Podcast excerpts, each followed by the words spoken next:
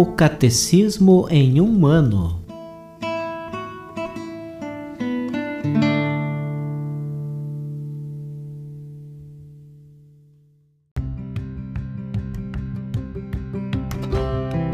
Olá, eu sou Alesiandro, seminarista da Diocese de Ponta Grossa, Paraná. Você está ouvindo o podcast O Catecismo em um ano. Vamos ler todo o Catecismo da Igreja Católica ao longo de 365 episódios. Estamos utilizando a tradução em português apresentada pela CNBB em 2013, baseada na edição típica em latim. Baixe o plano de leitura por meio de um link que você encontra na página do Instagram, arroba o Catecismo em um ano, ou na descrição deste podcast.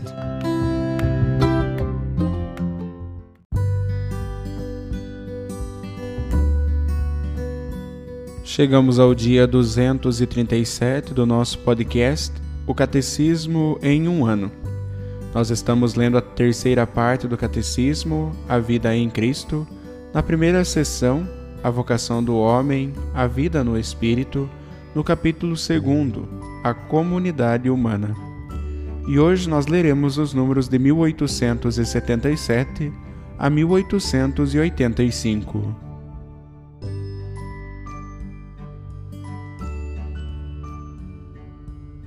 Capítulo 2 A comunidade humana A vocação da humanidade consiste em manifestar a imagem de Deus e ser transformada à imagem do Filho único do Pai. Esta vocação implica uma dimensão pessoal, pois cada um é chamado a entrar na bem-aventurança divina. No entanto, concerne também ao conjunto da comunidade humana. Artigo 1 a pessoa e a sociedade. 1. Um, o caráter comunitário da vocação humana. Todos os homens são chamados ao mesmo fim, o próprio Deus. Existe certa semelhança entre a unidade das pessoas divinas e a fraternidade que os homens devem estabelecer entre si, na verdade e no amor. O amor ao próximo é inseparável do amor a Deus. A pessoa humana tem necessidade de vida social. Esta não constitui para ela um acréscimo, mas é uma exigência de sua natureza. Mediante o intercâmbio com os outros, a reciprocidade dos serviços e o diálogo com seus irmãos, o homem desenvolve as próprias virtualidades. Responde assim à sua vocação. Uma sociedade é um conjunto de pessoas ligadas de maneira orgânica por um princípio de unidade que ultrapassa cada uma delas. Assembleia, ao mesmo tempo visível e espiritual, uma sociedade perdura no tempo. Ela recolhe o passado e prepara o futuro. Por ela, cada homem é constituído herdeiro recebe talentos que enriquecem sua identidade e com os quais deve produzir frutos. Com justa razão, deve cada qual dedicar-se às comunidades de que faz parte e respeitar as autoridades encarregadas do bem comum. Cada comunidade se define por seu fim e obedece, por conseguinte, a regras específicas, mas a pessoa humana é e deve ser princípio, sujeito e fim de todas as instituições sociais. Certas sociedades, como a família e a comunidade civil, correspondem mais imediatamente à natureza do homem. São a ele necessárias, a fim de favorecer a participação do maior número possível de pessoas na vida social. É preciso encorajar a criação de associações instituições de livre escolha, com fins econômicos, culturais, sociais, esportivos, recreativos, profissionais, políticos, tanto no âmbito interno das comunidades políticas como no plano mundial.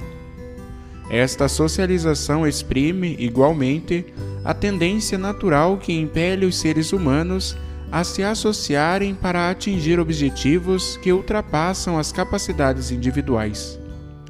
desenvolve as qualidades da pessoa, particularmente seu espírito de iniciativa e responsabilidade. Ajuda a garantir seus direitos. A socialização apresenta também perigos. Uma intervenção muito acentuada do Estado pode ameaçar a liberdade e a iniciativa pessoais. A doutrina da Igreja elaborou o chamado princípio de subsidiariedade. Segundo este princípio, uma sociedade de ordem superior não deve interferir na vida interna de uma sociedade inferior, privando-a de suas competências, mas deve antes apoiá-la em caso de necessidade e ajudá-la a coordenar sua ação com as dos outros elementos que compõem a sociedade, tendo em vista o bem comum. Deus não quis reter só para si o exercício de todos os poderes. Confia a cada criatura as funções que esta é capaz de exercer, segundo as capacidades da própria natureza. Este modo de governo deve ser imitado na vida social. O comportamento de Deus no governo do mundo, que demonstra tão grande consideração pela liberdade humana, deveria inspirar a sabedoria dos que governam as comunidades humanas. Estes devem comportar-se como ministros da providência divina. O princípio de subsidiariedade opõe-se a todas as formas de coletivismo, traça os limites da intervenção do Estado, tem em vista harmonizar as relações entre os indivíduos e as sociedades tende a instaurar uma verdadeira ordem internacional.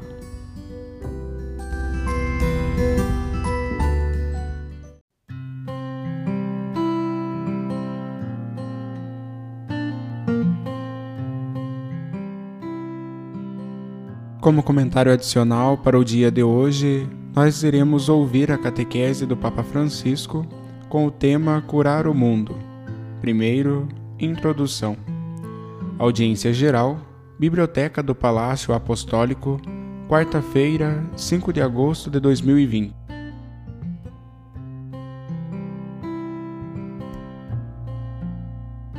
Prezados irmãos e irmãs, bom dia. A pandemia continua a causar feridas profundas, desmascarando as nossas vulnerabilidades. Há muitos mortos, muitos doentes, em todos os continentes. Muitas pessoas e tantas famílias vivem um tempo de incerteza, devido a problemas socioeconômicos que atingem especialmente os mais pobres. Por este motivo, devemos manter o nosso olhar fixo firmemente em Jesus, conforme Hebreus capítulo 12, versículo 2.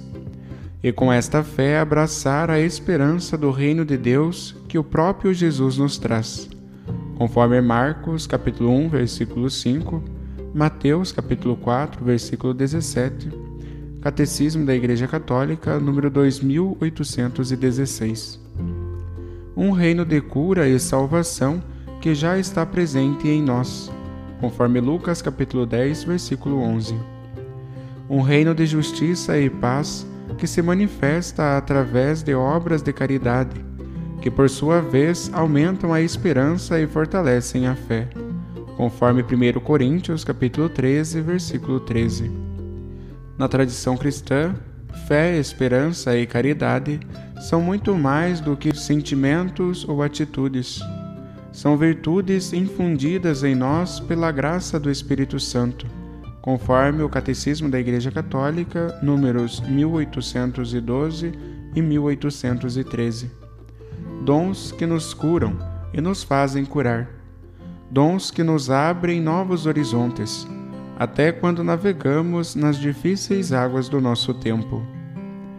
Um novo encontro com o Evangelho da fé, da esperança e do amor convida-nos a assumir um espírito criativo e renovado.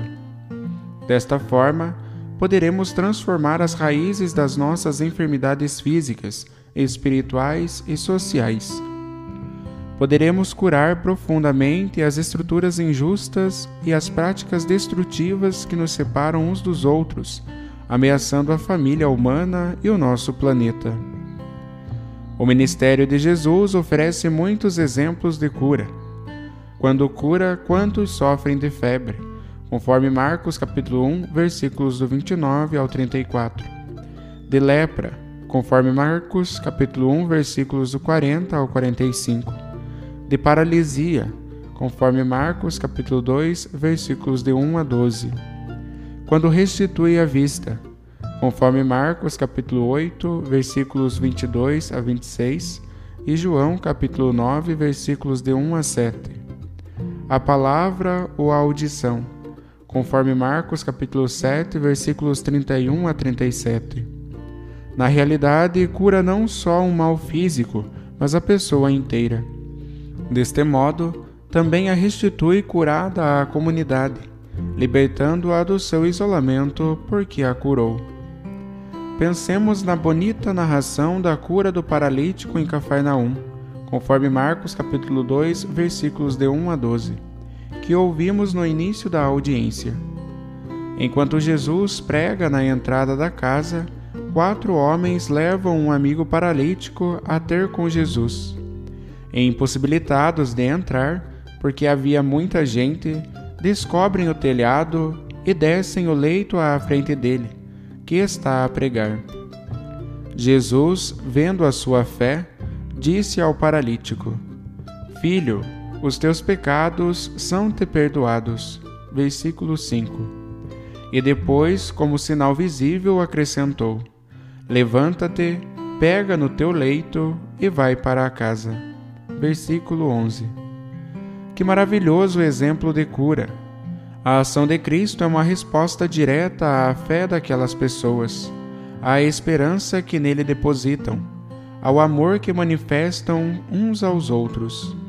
E assim Jesus cura, mas não cura simplesmente a paralisia, cura tudo, perdoa os pecados, renova a vida do paralítico e dos seus amigos.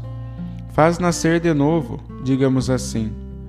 Uma cura física e ao mesmo tempo espiritual fruto de um encontro pessoal e social.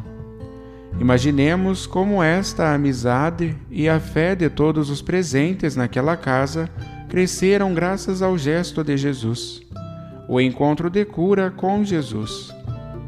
E assim perguntemo-nos: como podemos ajudar a curar o nosso mundo hoje? Como discípulos do Senhor Jesus, que é médico das almas e dos corpos, somos chamados a continuar a sua obra de cura e salvação, conforme o Catecismo da Igreja Católica, número 1421, em sentido físico, social e espiritual. Não obstante, a Igreja administra a graça curativa de Cristo através dos sacramentos. E embora preste serviços de saúde nos mais remotos cantos do planeta, ela não é especialista em prevenção nem em tratamento da pandemia. Também não dá indicações sociopolíticas específicas. Conforme São Paulo VI, Carta Apostólica Octogésima Adveniens, 14 de maio de 1971, número 4. Esta é a tarefa dos líderes políticos e sociais. No entanto, ao longo dos séculos, e à luz do Evangelho, a Igreja desenvolveu alguns princípios sociais que são fundamentais.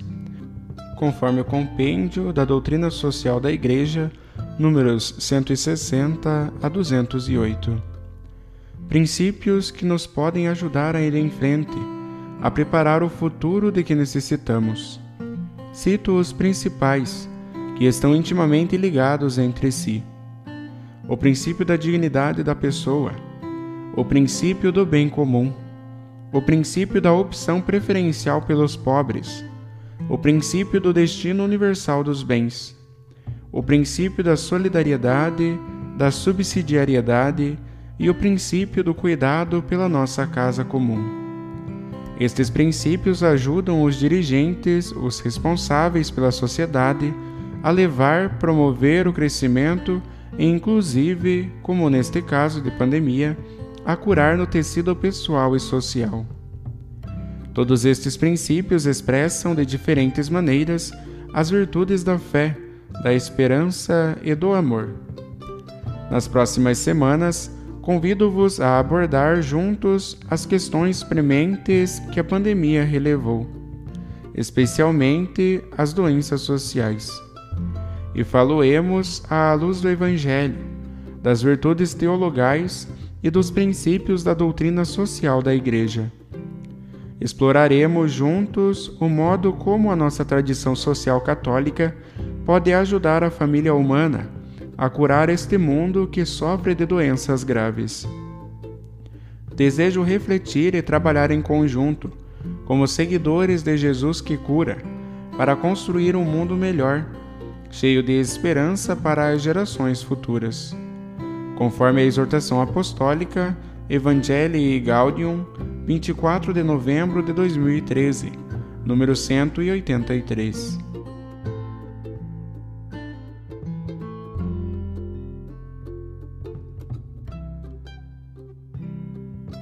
Os textos das catequeses papais encontram-se na íntegra no site da Santa Sé, vatican.va.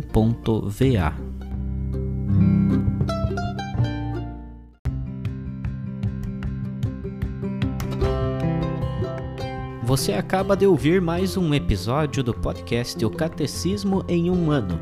Continue nesse bom propósito de aprofundar o conhecimento e a vivência da fé católica e procure participar da sua comunidade. Rezemos por todos que estão fazendo esse caminho de leitura do catecismo. Até amanhã!